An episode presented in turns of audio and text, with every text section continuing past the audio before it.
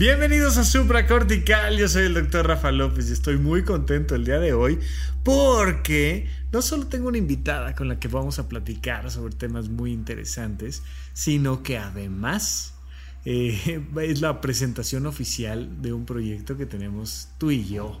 Bienvenida al podcast de Supra Cortical. Estamos con Valeria Dagnino. Hola. Hola Rafa, ¿cómo estás? Qué Muy gusto bien, estar aquí. bienvenida. Oye, Muchas qué gracias. gusto poder platicar contigo. Igualmente. Eh, oye, tú y yo nos conocemos hace un rato, pero el público de Hace un Supracortical. ratito.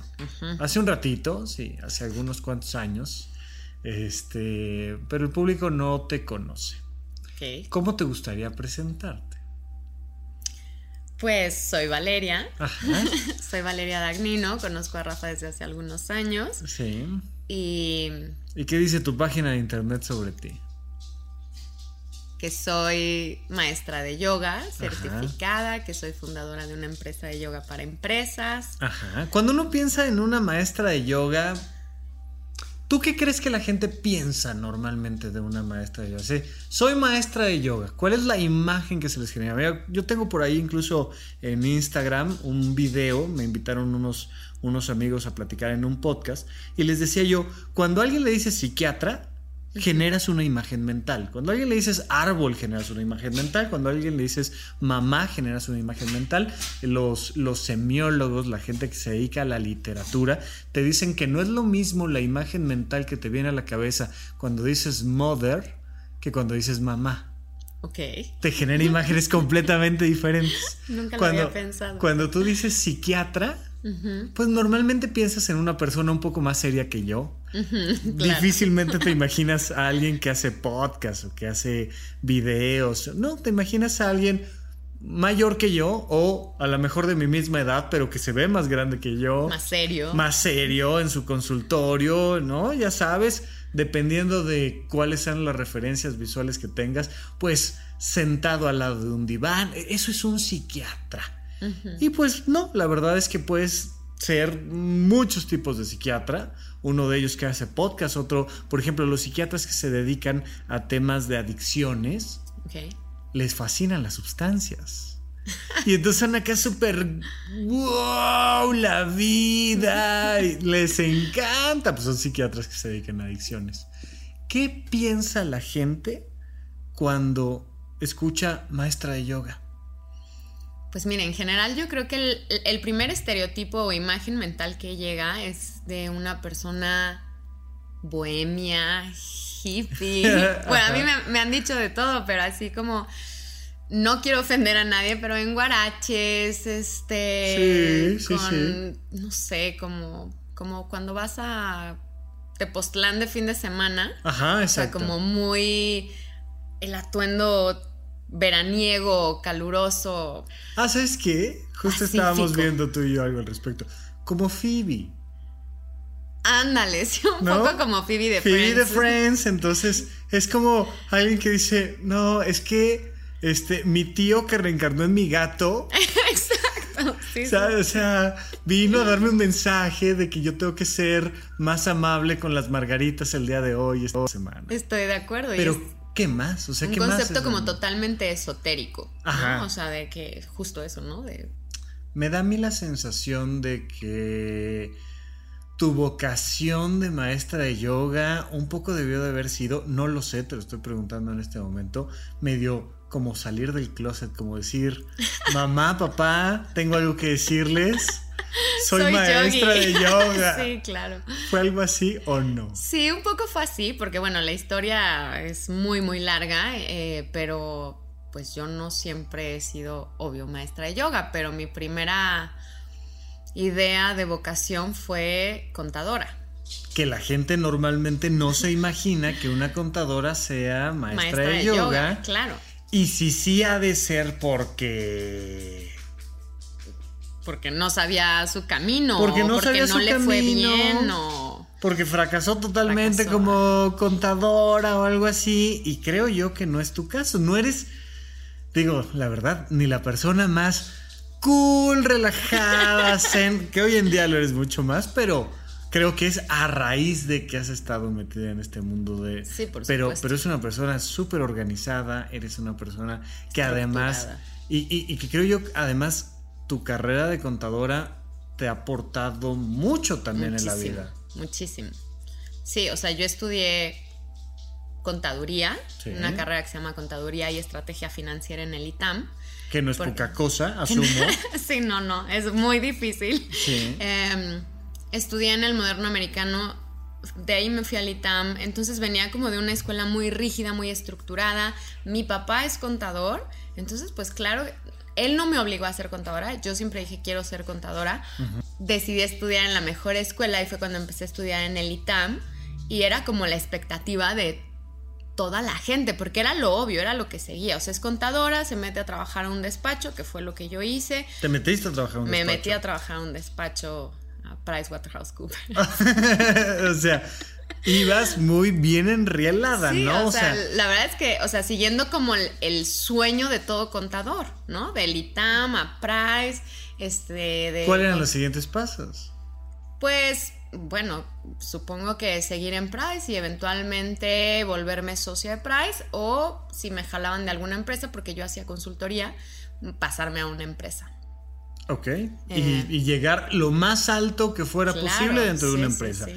Dentro Ser la de directora de finanzas de alguna empresa. ser la directora de finanzas de alguna empresa, ese es básicamente el, el- el riel que hay que seguir en el mundo de la contabilidad. Digo, Sí. en la medicina es muy claro, entras a medicina, te va súper bien en la carrera, te va súper bien en el internado, en el servicio social y entras a una especialidad médica, probablemente una de las grandes especialidades médicas como neurocirugía o como este eh, cirugía reconstructiva, que es una cosa acá, wow, y entonces tienes tu consultorio en un hospital súper importante de la Ciudad de México y te va súper bien. Esa es como la historia que uno cuando está en la prepa pues ve hacia arriba. Claro, O cuando vas en la facultad ves hacia arriba. sí. ¿Y qué te pasó? Pues, ¿qué pasó? Yo ya estaba trabajando, o sea, seguía estudiando la carrera, estaba en los últimos semestres y estaba trabajando en el despacho y me estaba volviendo loca, o con el estrés. bueno, aquí todos estamos locos. Sí, pero Ahí es donde la vida más. cambia, cuando te das cuenta de que te estás volviendo loca. ¿A qué te refieres con que te estás volviendo Pues loca? mira, o sea, yo iba a la escuela, o sea, iba a la universidad de 7 a 10 de la mañana. Luego me iba a trabajar y en ese momento yo estaba en una empresa que estaba muy lejos. O sea, el ITAM está en San Ángel, yo iba a Martín Carrera por la Viga, perdón, por la Basílica. Y después regresaba al ITAM de 6 a 10 de la noche. Entonces eran trayectos larguísimos, estar tres horas en la escuela, luego trabajando, luego regresar a la escuela, apenas y dormir, despertar y ya me tenía que ir. Aparte yo vivía en Coyoacán, tenía que ir al ITAM y de ahí tenía que ir a Polanco o a esto de la Basílica. O sea, eran unos trayectos de locura. Y además, pues creo que me empecé a dar cuenta que no era lo mío. O sea, creo que muchos años después, ya estando, acabando, estando por acabar la carrera, me di cuenta que no me gustaba la vida de oficina o la vida godín. Fíjate que esto es algo muy interesante porque muchísimas veces cuando yo le doy clases a los estudiantes de medicina, normalmente de la Salle, pero he dado a diferentes escuelas, muchas veces se acercan conmigo los chicos y me dicen, doctor, es que no sé si estudiar psiquiatría, neurología o pediatría. Ok, ¿por qué no sabes? Porque me gusta mucho la neurología y me gusta mucho la psiquiatría y me gusta mucho la pediatría. Y les digo, qué bueno que te gusta mucho porque eso significa que elegiste bien tu carrera de medicina. Pero si vas a elegir una especialidad, no tienes que pensar en la materia, en los libros, en el texto, Sino lo que vas a hacer. sino en el estilo de vida. Claro. Yo no sé si en tu caso sí disfrutabas mucho la contabilidad en general o no. O la idea. La idea, el estudiarlo, el aprenderlo, el hablar de eso, pero para tu estilo de vida no estaba siendo donde tú te veías, tal vez. Definitivo. O sea, creo que fue. O sea, hubieron como varios momentos donde dije, ¿qué estoy haciendo? Uno de ellos fue. Entré a la oficina.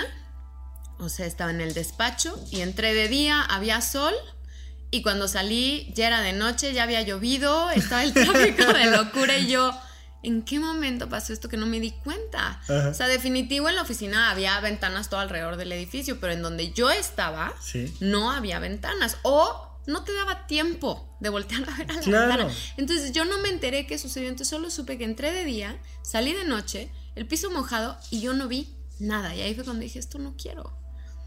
Y... ¿Y? Y... bueno, es que ya lo conté un poco en desorden, pero mientras yo estaba trabajando en el despacho y todavía estaba feliz, trabajando y estudiando, yo me empecé a volver loca en el sentido de sí me gusta lo que estoy haciendo, pero ya no me rinde, pero estoy muy estresada, entonces quiero empezar a hacer algo que me relaje. Y como me habían dicho alguien, mi tía, que el yoga servía, dije, ah, pues voy a intentar eso. A ver. Que eso es una cosa bien interesante, porque cuando la gente dice, oye, como que me tengo que relajar, pues llega esta idea de haz yoga. Si haces yoga, te relajas. Y las veces que yo he tomado clase de yoga, no es tan relajante de principios. es, una actividad física bastante demandante. Entonces tú dijiste, va, me voy a meter a clases de yoga y ¿qué pasó? Y me encantó. Ok. Me fascinó.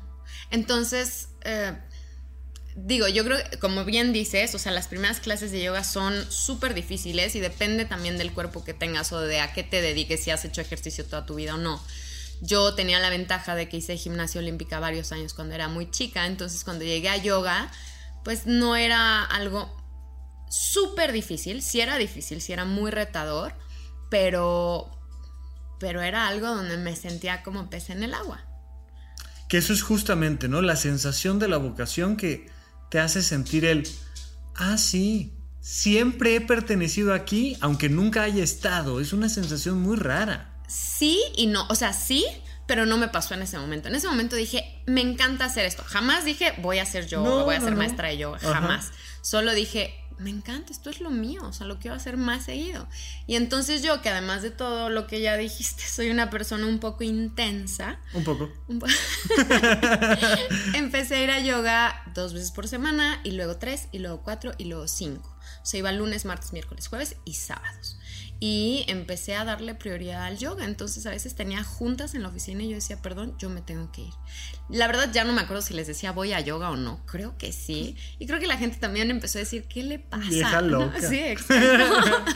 y entonces al pasar el tiempo me fui súper eh, clavando en el yoga en el sentido de leer libros, o sea, cualquier revista que encontrara de yoga la leía. La música que me ponían en la clase me fascinaba. En ese momento no había Spotify ni Shazam ni cosas de esas. Entonces era irte a Mix Up o a Gandhi a buscar discos de yoga y pues comprar y probar y escuchar.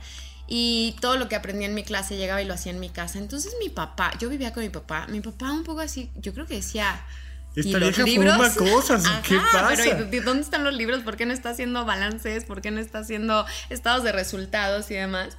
Y se empezó a dar cuenta que eso me fascinaba. Entonces, pues al pasar tan solo un año de haber empezado a tomar clases de yoga, una compañera mía del yoga me dijo, oye, ¿no quieres dar clases de yoga? Y yo, no, yo soy contadora del ITAM y trabajo en un despacho de auditoría, bla, bla, bla. Y me encanta el yoga y todo, y, pero, yo dar clases nunca. No. Y entonces, bueno, para no hacerte la historia muy larga, sí me dejó como la, la, idea en la cabeza y lo consulté con mi mamá, con mi papá, con mi hermana, con mis amigos, con el que era mi novio en ese momento. Y la sorpresa, antes de llegar a mi papá, fue que todos me dijeron, hazlo. Y yo, pero, pero yo soy contadora. Tú estabas esperando un poco que la gente dijera. Por supuesto. Eh, haz yoga, está padre, pero a ver, Valeria, por favor. Tú eres contadora del ITAM. Claro. Eso esperaba. Esperaba que de ellos saliera el no. No sé por qué, digo, ya habría que analizarlo. Yo no quería tomar la decisión, pero todos dijeron que sí. Y cuando llegué a mi papá dije, esta es mi carta, ¿no? Este es mi as bajo la manga. Él me va a decir que no, porque es el contador, es mi papá y es quien me está pagando la carrera. Claro. Y es el que estuvo en el despacho y entonces es el que más le interesa que yo siga este camino, ¿no? El sueño de ser contadora. Y cuando llegué con mi papá y le dije, oye papi, aparte se lo dije como en burla, ¿cómo ves esta locura que me dijeron de, que, de clases de yoga? Y mi papá, pues yo creo que lo deberías de hacer. Ajá, en ese momento mi cabeza explotó así de, ¿qué? Claro. O sea, ¿cómo? No. Él me tenía que decir que no. Y me dijo, yo creo que sí. Eh, Fíjate que es muy interesante esto porque muchísima gente que atiendo dice, es que eh, estoy confundido. No sé si debo, uso este ejemplo, pero hay muchísimos. No sé si debo seguir siendo contador o dar clases de yoga. Y le digo, mira, el 95% de las veces cuando alguien llega y me dice estoy confundido, no sé si tengo que hacer A o B, ya sabe lo que tiene que hacer, pero le da mucho miedo asumir la responsabilidad de lo que implica saber. Entonces tu único freno es decir, es que no sé, es que estoy confundido, es que quién sabe, es que qué tal si... Y es un freno mental, pero de repente a ti te dijeron, sí, va. Sí, es un freno que esperas como social. ¿No? O sea, como que dices, bueno, o sea, no solo yo no sé si debo o no, sino la gente me va a decir que no. Y hubo gente, no mi círculo cercano, pero sí hubo gente que me dijo, qué mal agradecida, ¿cómo le vas a hacer eso a tu papá que te pagó la carrera? Y yo, pues afortunadamente tengo un papá que me apoya, ¿no? Afortunadamente mi papá me dijo, Valeria, no te veo hacer otra cosa más que yoga y lees yoga y comes yoga y vives yoga y oyes yoga. Todo el día estás haciendo, te estás parando de cabeza en la sala. eso no se hace. Ajá, paréntesis, eso no se hace, pero yo lo hacía. Y, y así fue como me quedé un poco sin armas para decir no. Y dije sí. Y me volví maestra de yoga y me enamoré. Pero ¿Te, volviste maestra de yoga significa ahí donde te dijeron, oye, ¿te gustaría ser maestra de yoga? Dije que sí. Dijiste que sí. Sin saber nada, sin saber dar clase. Entonces, ok. Yo no tenía ni idea de cómo se planea una clase. Entonces, lo primero que hice fue hablar con mi maestra, o sea, la que a mí me daba clase, que es Tuyi Romero, que es una super maestra. Y le dije, oye, me están diciendo esto y cómo ves. Y me dijo, pues casi casi me dijo, pues como veas, ¿no? en su cabeza dijo, esta está loca. Pero ella me dijo, pues como tú veas y si quieres yo te apoyo. Y la verdad me sirvió, wow. O sea, Twiggy fue una gran mentora y es hasta el día de hoy.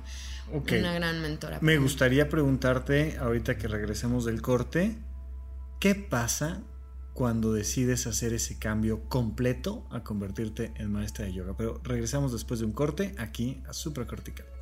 Cruza el puente. Contacta al Dr. Rafael López. Síguelo en Twitter, arroba Rafa Rufus. Suscríbete al canal de YouTube, Rafa López. Consulta la lista de todos los episodios de este podcast en puentes.mx diagonal supracortical. Gracias por escuchar. Gracias por recomendar.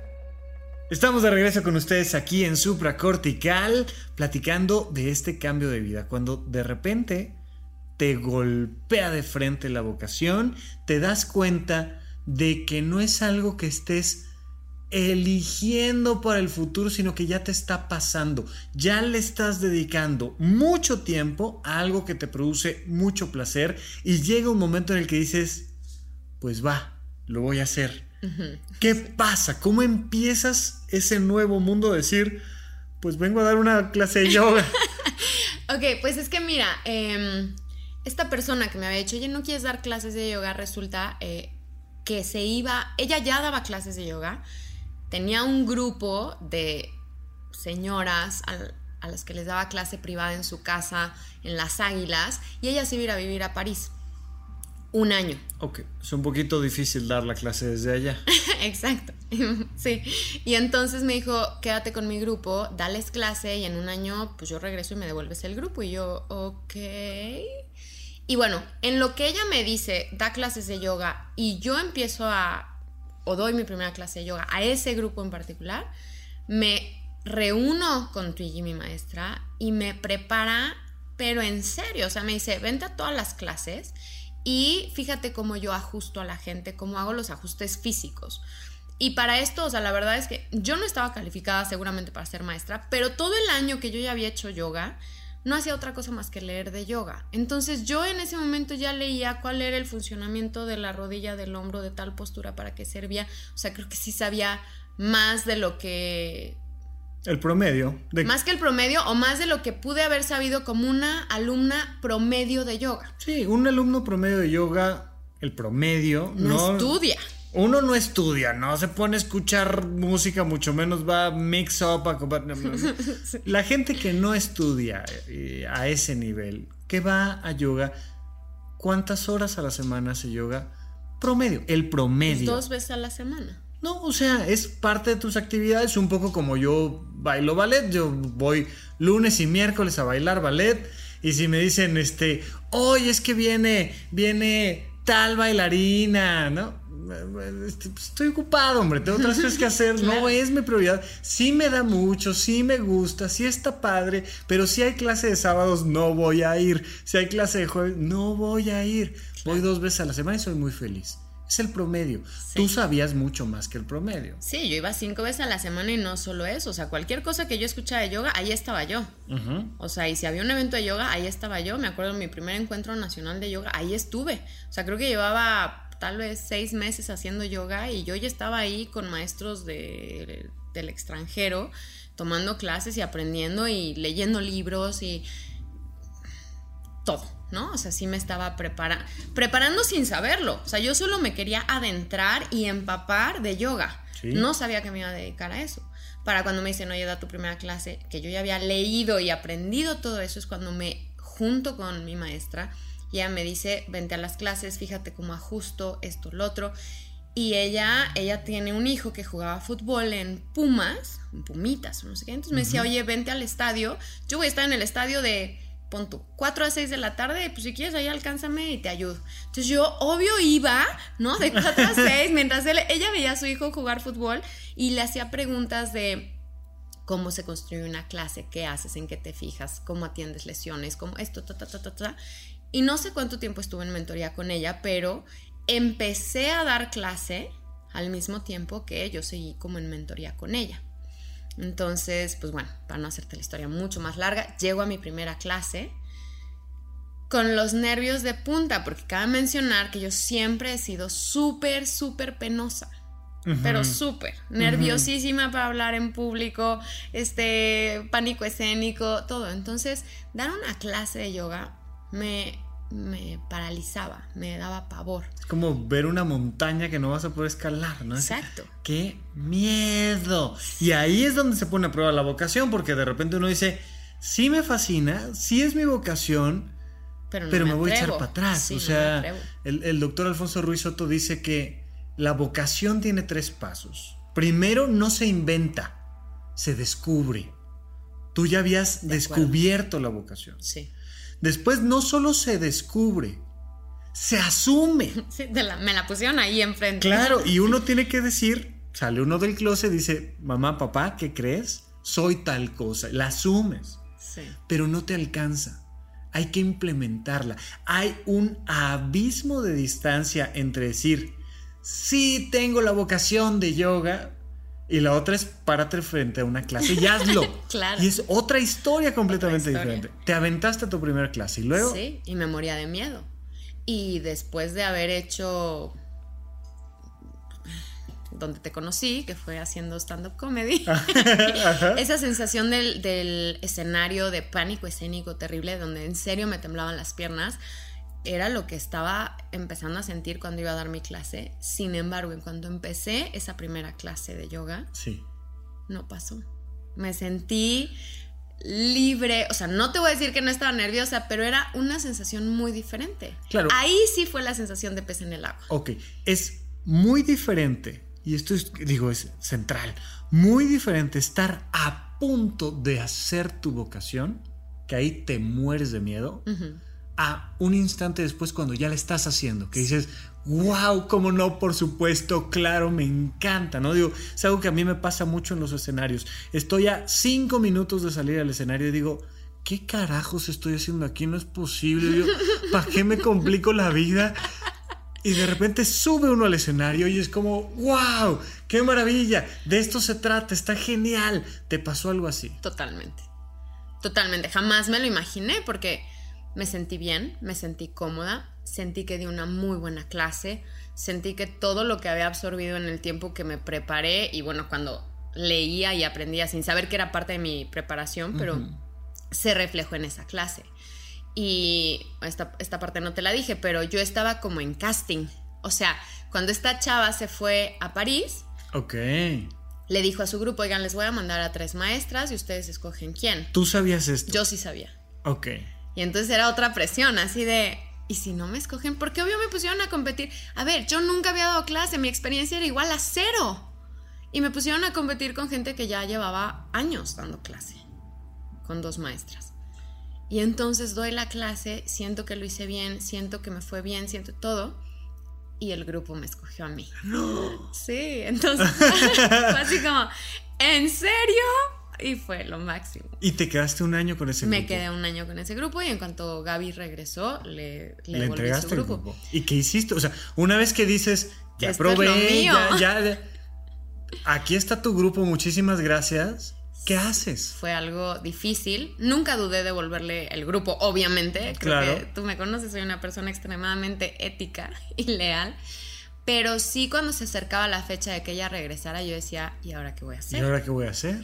Y entonces empecé a hacer un currículum que no traía pues casi nada, o sea, donde decía que yo era contadora Sí. y que era maestra de yoga desde hace unos meses, Es ¿no? que está genial, ¿no? Es, es como cuando yo digo, oye, Rafa, tu currículum, Rafa Rufus de 1984 a la fecha. O sea, pues, ¿qué, qué, qué más le pones al currículum? Acababas de terminar la carrera y sí estuviste un ratito ahí haciendo esta parte de contabilidad, pero no te querías dedicar a eso. y Tu currículum en yoga es, me prestaron un grupo un año. Exacto, sí, sí. Y luego... Y estudié y leí y oí mucha música de yoga, pero nada más. Pues empecé a hacer lo que yo nunca había hecho, que es repartir currículums. Y entonces empecé a investigar dónde había escuelas de yoga y empecé a repartir mi currículum. Eh, estas mismas alumnas de ese grupo me dijeron, oye, ¿por qué no vas aquí? ¿Por qué no vas acá? Y fui a un gimnasio en Coyoacán y fui a una escuela en Polanco y bla, bla, bla, bla, bla. Y me contrataron en dos escuelas, en una en Polanco y otra en Las Águilas. Ok. Y más adelante no fue como simultáneo, pero una de las chavas de ese grupo, de la, sí, eh, armó otro grupo en otro horario porque no, ya no le quedaba ese, con otras señoras y me contrataron a mí.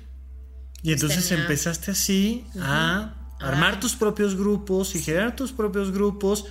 Y a buscarme la chamba, que yo no sabía, porque pues la verdad mi papá contador era el que me había conseguido la chamba de contador en el despacho. O sea, Claro. fue como decir, ok, a partir de aquí ¿Cómo me soy yo camino yo conmigo. sola? Ajá, y me abro camino y empiezo a repartir currículums y le dije a mi maestro, oye, pues ya doy clases y sabes de algo. Entonces de repente ella sí me, me decía, quiero que seas mi suplente y supleme aquí y supleme acá. Entonces también más gente me iba conociendo y eso ayudó mucho. Fantástico. Y lo lógico un poco habría sido que pues tú hubieras encontrado ya una escuelita, armar tu grupo, la gente va, viene y ¿qué pasó?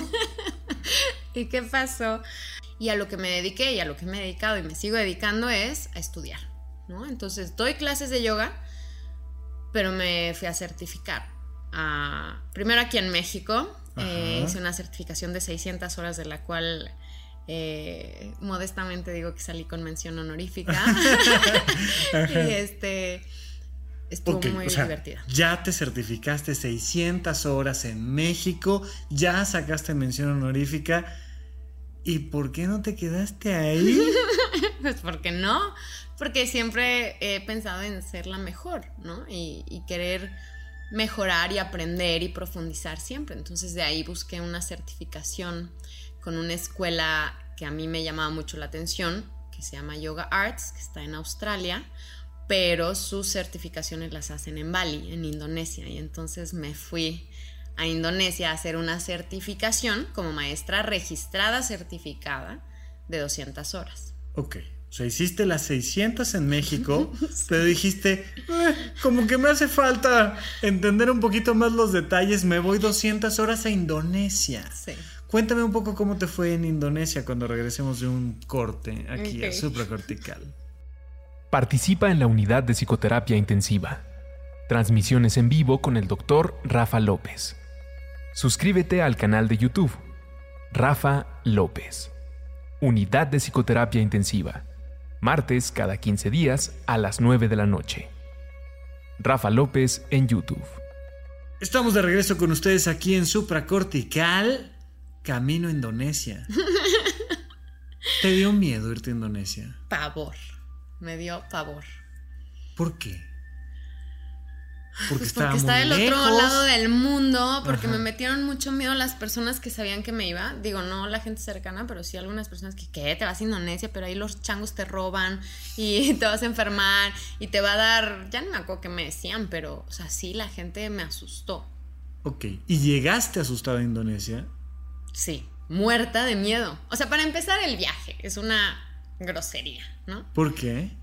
Porque el vuelo es México-Los Ángeles, que son como cuatro horas y media, Los Ángeles-Hong Kong, que son 14 horas, y luego Hong Kong-Bali, o sea, de Empasar, que es el aeropuerto, que creo que son otras cuatro o algo así, y ya en Bali tenía que esperar a mi taxista, que de ahí hacíamos dos horas manejando a Ubud, que Ubud es el pueblito donde me quedé esas 200 horas. Oye, la gente hace películas de historias así. sí, creo que pude haber hecho una película, pero de verdad era como muy impactante desde el viaje. ¿En algún momento dijiste, no, no, no, no, ya, ya me regreso? Sí, antes, bueno, más bien dije, no me voy. O sea, como dos días antes dije, ¿qué pensé cuando elegí Bali? Pudiendo mirar Nueva York. Que, digo, está en la misma zona horaria parecida, hombre. O sea, no es el otro lado del mundo. Y, dijiste, bueno, pues me, arrepiento ahorita. ¿Qué hago? ¿Le freno? ¿Qué hago? Sí, pero un poco, o sea, pues sabía que no podía frenarlo. ¿Por qué? Pues ya estaba todo pagado. el curso, el vuelo, el todo, hasta el taxi, todo estaba pagado maleta hecha, este, yo vivo con mis perritas, eh, o sea, en ese momento ya vivía sola, entonces ya tenía mis perras encargadas con quién se iban a quedar, cuánto tiempo, mi maleta, el vuelo, el viaje, todo. El curso, hice una application, una sí, sí. como evaluación, solicitud. para que me aceptaran. Entonces ya yo ya estaba aceptada, yo ya todo. Y llegaste allá muerta de miedo. Y llegué allá muerta de miedo. O sea, la, la, verdad es que la primera historia es muy, muy este, chistosa en el sentido de cómo vivimos aquí en México a la casa de huéspedes donde yo llegué me recibió un chavo y yo solo con verlo dije, este hombre me va a hacer algo. Ok. Eh, ¿Qué edad tenías? 29. Ok. Una chica de 29 años, egresada del ITAM, capaz de defenderse ante las, las hojas de cálculo, pero la parte de estoy sola en Indonesia se te viene encima. Sí, claro. O sea, yo llegué y lo primero que quería hacer era ir al baño. Oye, después de tantas horas de viaje necesito un baño. Y entonces este chavo me lleva a un cuartito oscuro, horrible, que fue cuando dije, este tipo me va a hacer algo. Y me dice, ahí está el baño, ¿no? Este, bueno, en inglés, ojalá, o en balinés, ya no me acuerdo, pero era una letrina. Ok. Y en ese momento dije... ¿Qué hice? ¿Qué hice? ¿Dónde estoy que no hay excusados? Claro. y bueno, salí llorando del baño y a mi chofer del taxi, o bueno, a mi taxista con el que ya había platicado dos horas desde el aeropuerto, le dije, no me puedo quedar aquí, este tipo va a hacer algo. Y se carcajeaba. Ok. Me decía, ¿por qué? Si él es no sé. Sí, sí, oye, oye es Pedrito el de la esquina, hombre. O sea. Lo conocemos y como que sí. Y entonces ahí, y bueno, o sea, estando. Finalmente me quedé y esa era mi casa de huéspedes y mi cuarto sí tenía baño, ¿no? O sea. ya, ya, ya eso ya era zona segura. Exacto. Pero me fui dando cuenta cuando conocí a este chavo que se llamaba Ronald, que era un pan de Dios. O sea, era un angelito y fue quien me cuidó cuando me enfermé del estómago, porque sí, sí me enfermé del estómago, como me habían dicho. Em, pero era un pan y entonces entendí que la idea con la que llegamos, no puedo generalizar, pero bueno, en general creo que los mexicanos vivimos con esta incertidumbre, inseguridad de que me va a hacer, me van a ver la cara, me van a robar, me van a violar, me... Y ahí dije, qué horror porque no es cierto. No está pasando nada. No está pasando nada. Y en Bali, al menos cuando yo estuve donde yo estuve, fue totalmente seguro, amable, amigable, cooperativo. Toda la gente con la que yo me relacioné, del curso y fuera del curso, fue la mejor experiencia de mi vida y ahí fue cuando dije, de aquí soy. No sé qué ha pasado en mi vida, pero yo aquí tengo que volver. Soy ¿Cómo, ¿Cómo fue tu curso? ¿Qué hiciste? ¿Qué, es certificarse internacionalmente en yoga? Pues es tomar un curso intensivo, ¿no? Este curso era de lunes a sábado, de 5 de la mañana a 7 de la noche. Entonces llegabas a las 5 de la mañana a meditar, luego eh, hacías yoga, o sea, una práctica de posturas de yoga, eh, una práctica de técnicas de respiración y luego te ibas a desayunar y luego regresabas y tomabas eh, una clase de anatomía, una clase de filosofía, una clase de secuenciar posturas y luego te vas a comer y luego regresas y haces cantos y haces mantras. Eh, mantras son estos, estas frases. Sí, sí, sí, em, ¿Cuándo te diste cuenta que yoga no era nada más perro mirando hacia abajo? Todo el mundo sabe perro mirando hacia abajo y saludo al sol o alguna cosa así.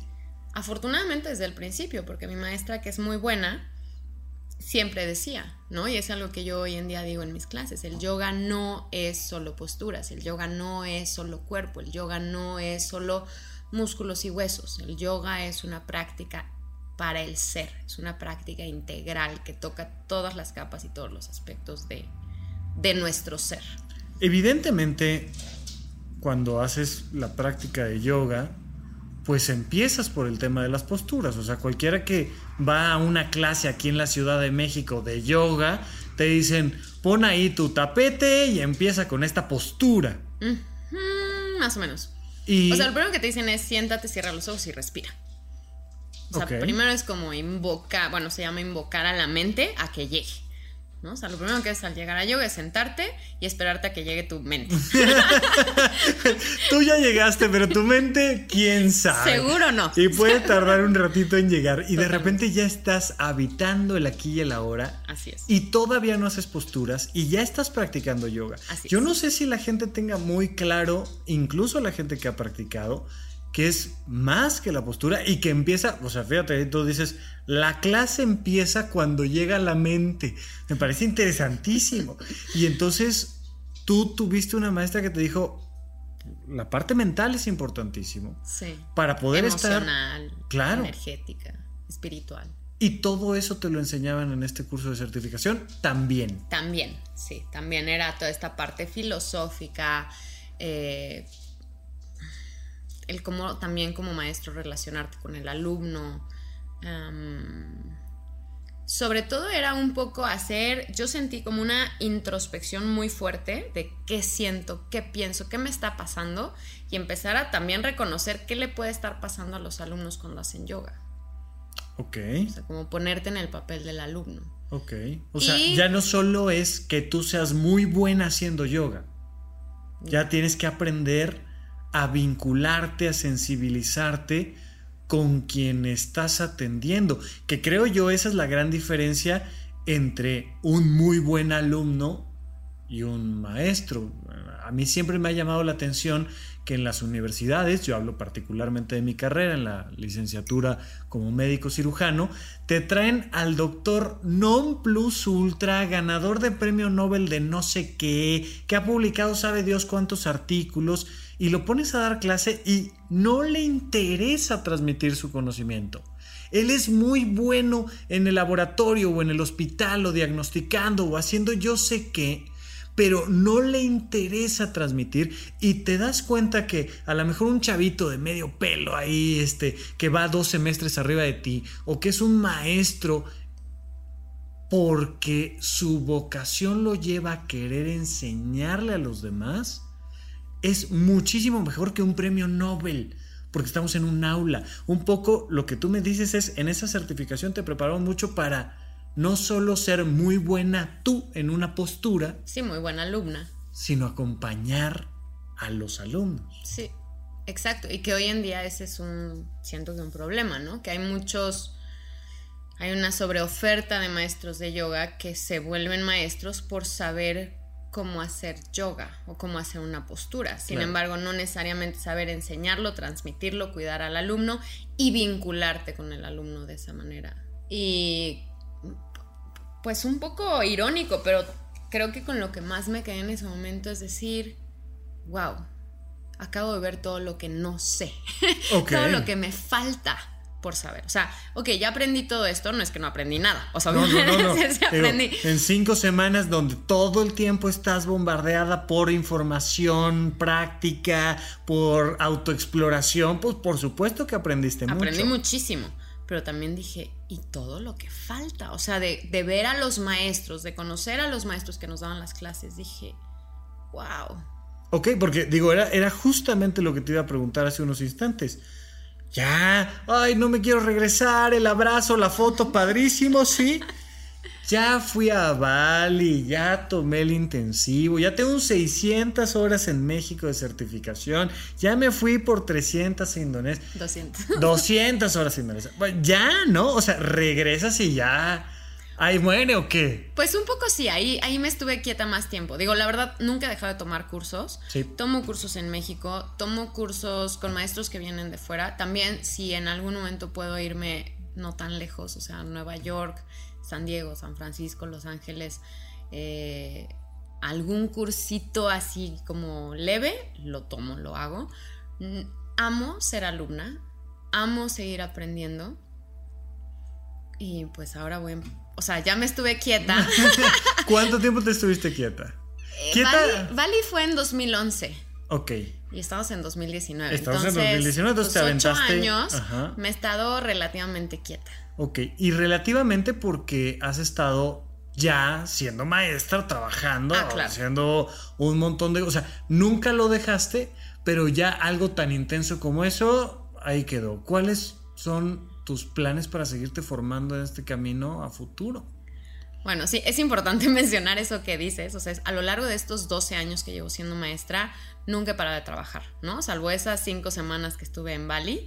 Este, trabajo de lunes a sábado dando clases todo el día. Toda- muchos alumnos me dicen, ¿y qué más haces? Y yo, no, pues esto. Es que no me da tiempo de más. Ajá. No, pero me dice, o sea, ¿este es tu trabajo de a de veras? Y yo, sí, Ajá. todo el día hago esto, todo el día hay cuántas clases. Entonces, sí, eso es lo que hago. Tomo clases, o sea, sigo siendo alumna, doy clases, amo ser maestra y amo a mis alumnos, la verdad es que es... es eh, no me puedo quejar, siento que tengo la mejor vida por, por poderme dedicar a mi pasión y que me paguen por esto, ¿no?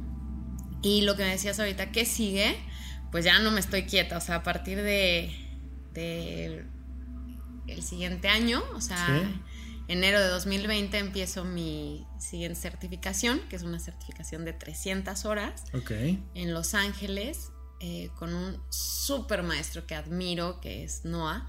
Y es una, este no es tan intenso como el de Bali, está dividido en seis módulos, entonces tengo que ir seis veces en 2020 a Los Ángeles, este, lo cual está un poco complicado, pero lo voy a lograr. Ajá, ajá. Eh, ese es mi, digamos que mi misión, mi reto, mi, mi plan, mi sueño. A mí me llamó mucho la atención cuando empezamos a platicar tú y yo un poco sobre el tema de yoga y demás. A mí me llamó mucho la atención esta pasión que tienes por transmitir algo que te encanta. Y entonces yo te dije, oye, yo creo que tienes mucho que aportar. Además, una parte que pues, no, no es mi fuerte, que tiene más que ver con la práctica física de todo este proceso y que a ti te sale magistral. Yo tomé alguna clase contigo y dije, qué bárbara, qué capacidad tienes de ponerle atención a los detalles.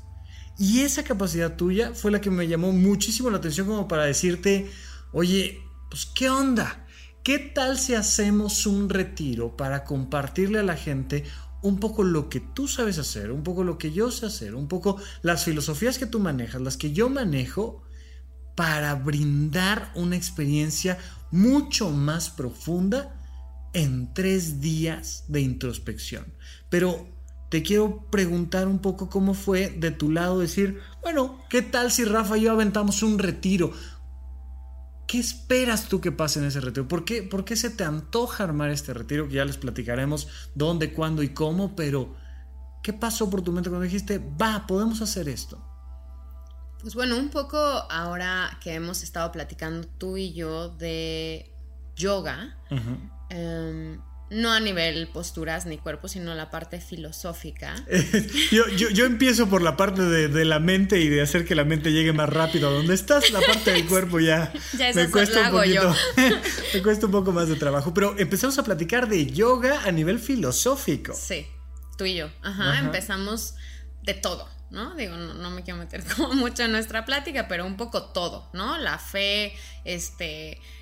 La, filosofía, la visión del mundo, con, porque digo, evidentemente agarras un texto de yoga y de repente uno dice, ¿Qué se fumaron? O sea, ¿de qué hablan? Que si la mente, pero diferente de la conciencia, pero distinta de la energía, pero de, que es otra cosa. Y, y, cómo lo entiendo y cómo lo incorporo, que para mí esa es una cosa importantísima.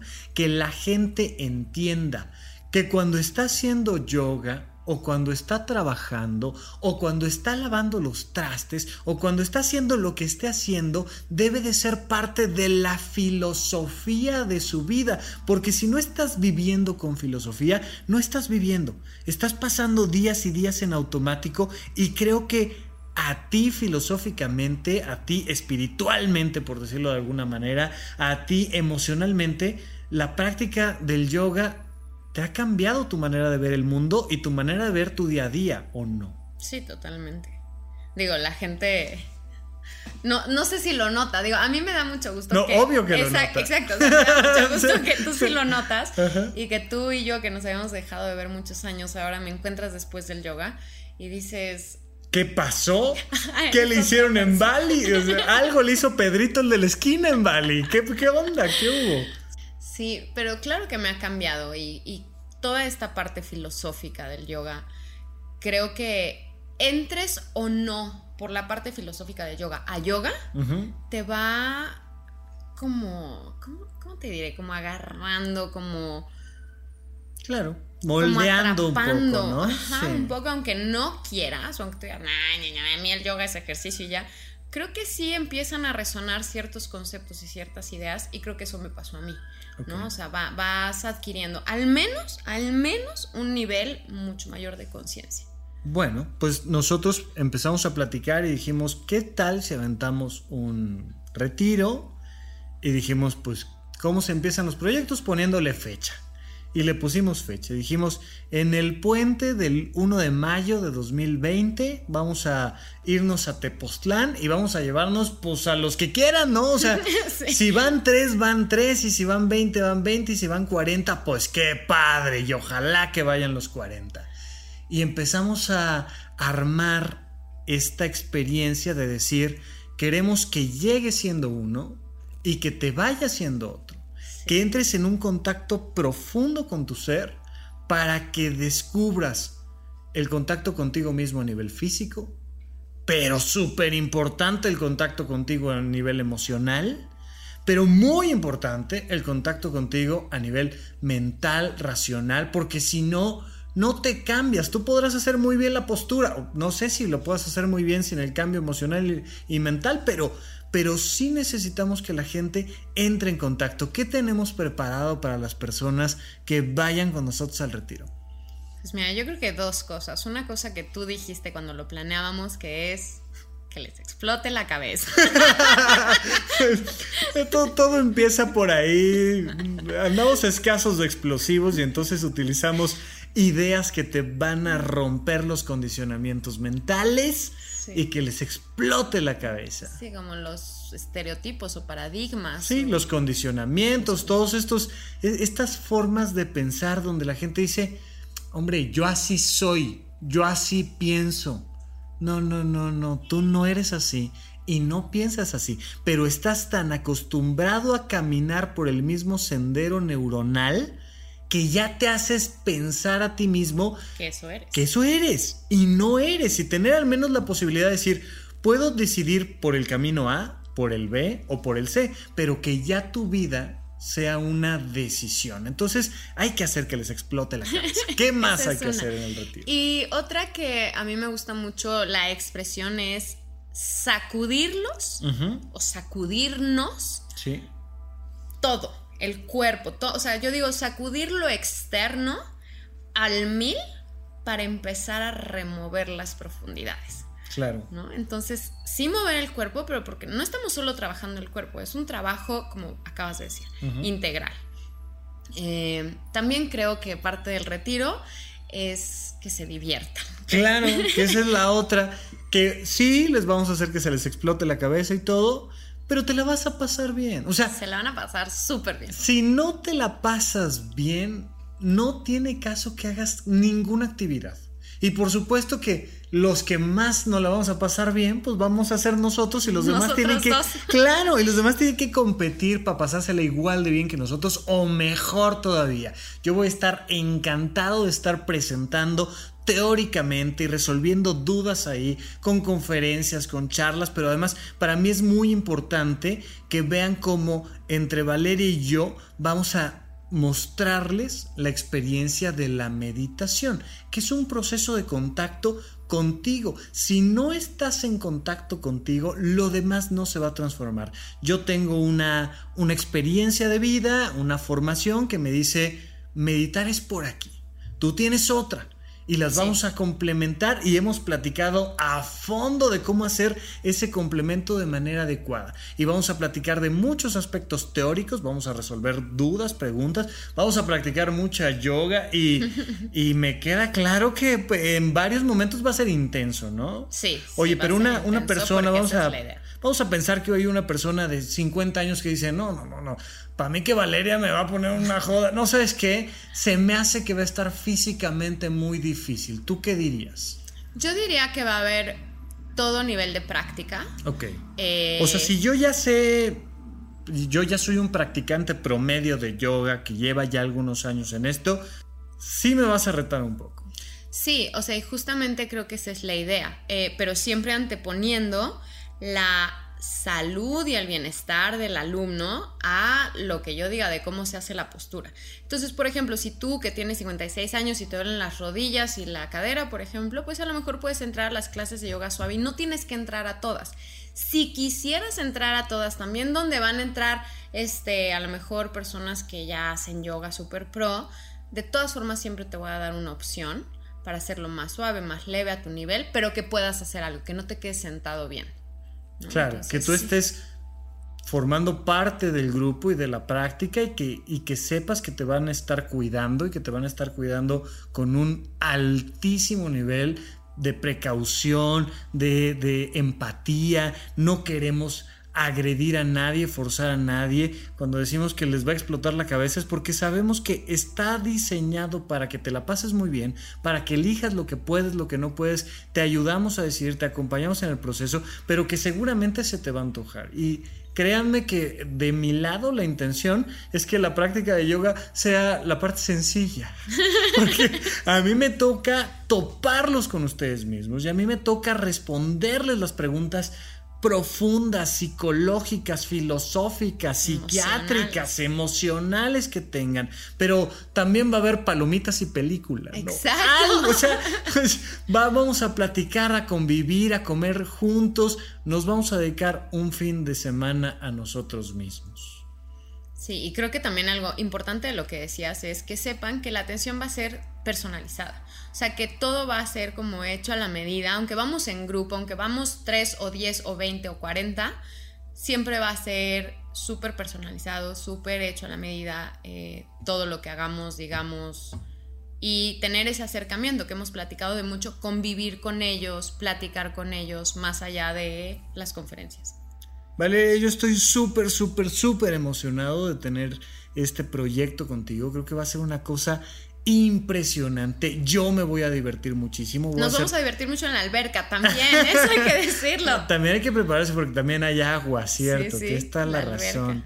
Nos vamos a divertir muchísimo. Yo me voy a divertir mucho. Voy a hacer lo posible para que la gente se la pase increíble, para que tú y yo, eh, además de esta convivencia y demás, nos llevemos también nuestra propia experiencia. Por Ojalá supuesto. la gente le interese. Están las puertas abiertas. Van a encontrar toda la información en rafalopez.net.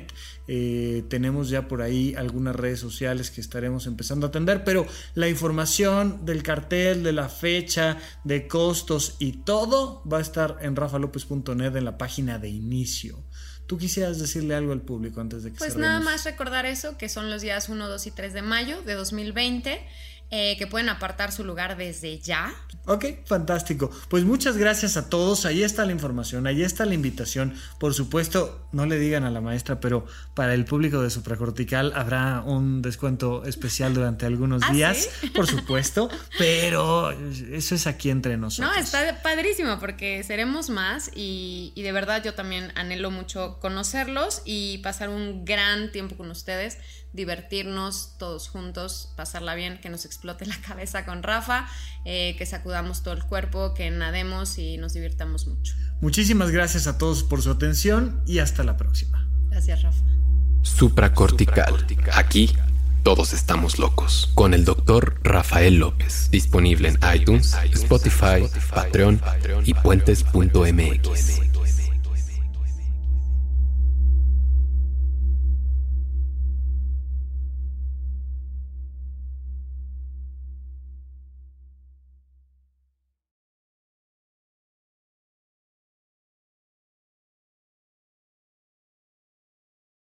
En Sherwin Williams somos tu compa, tu pana, tu socio, pero sobre todo somos tu aliado, con más de 6.000 representantes para atenderte en tu idioma y beneficios para contratistas que encontrarás en aliadopro.com. En Sherwin Williams somos el aliado del PRO.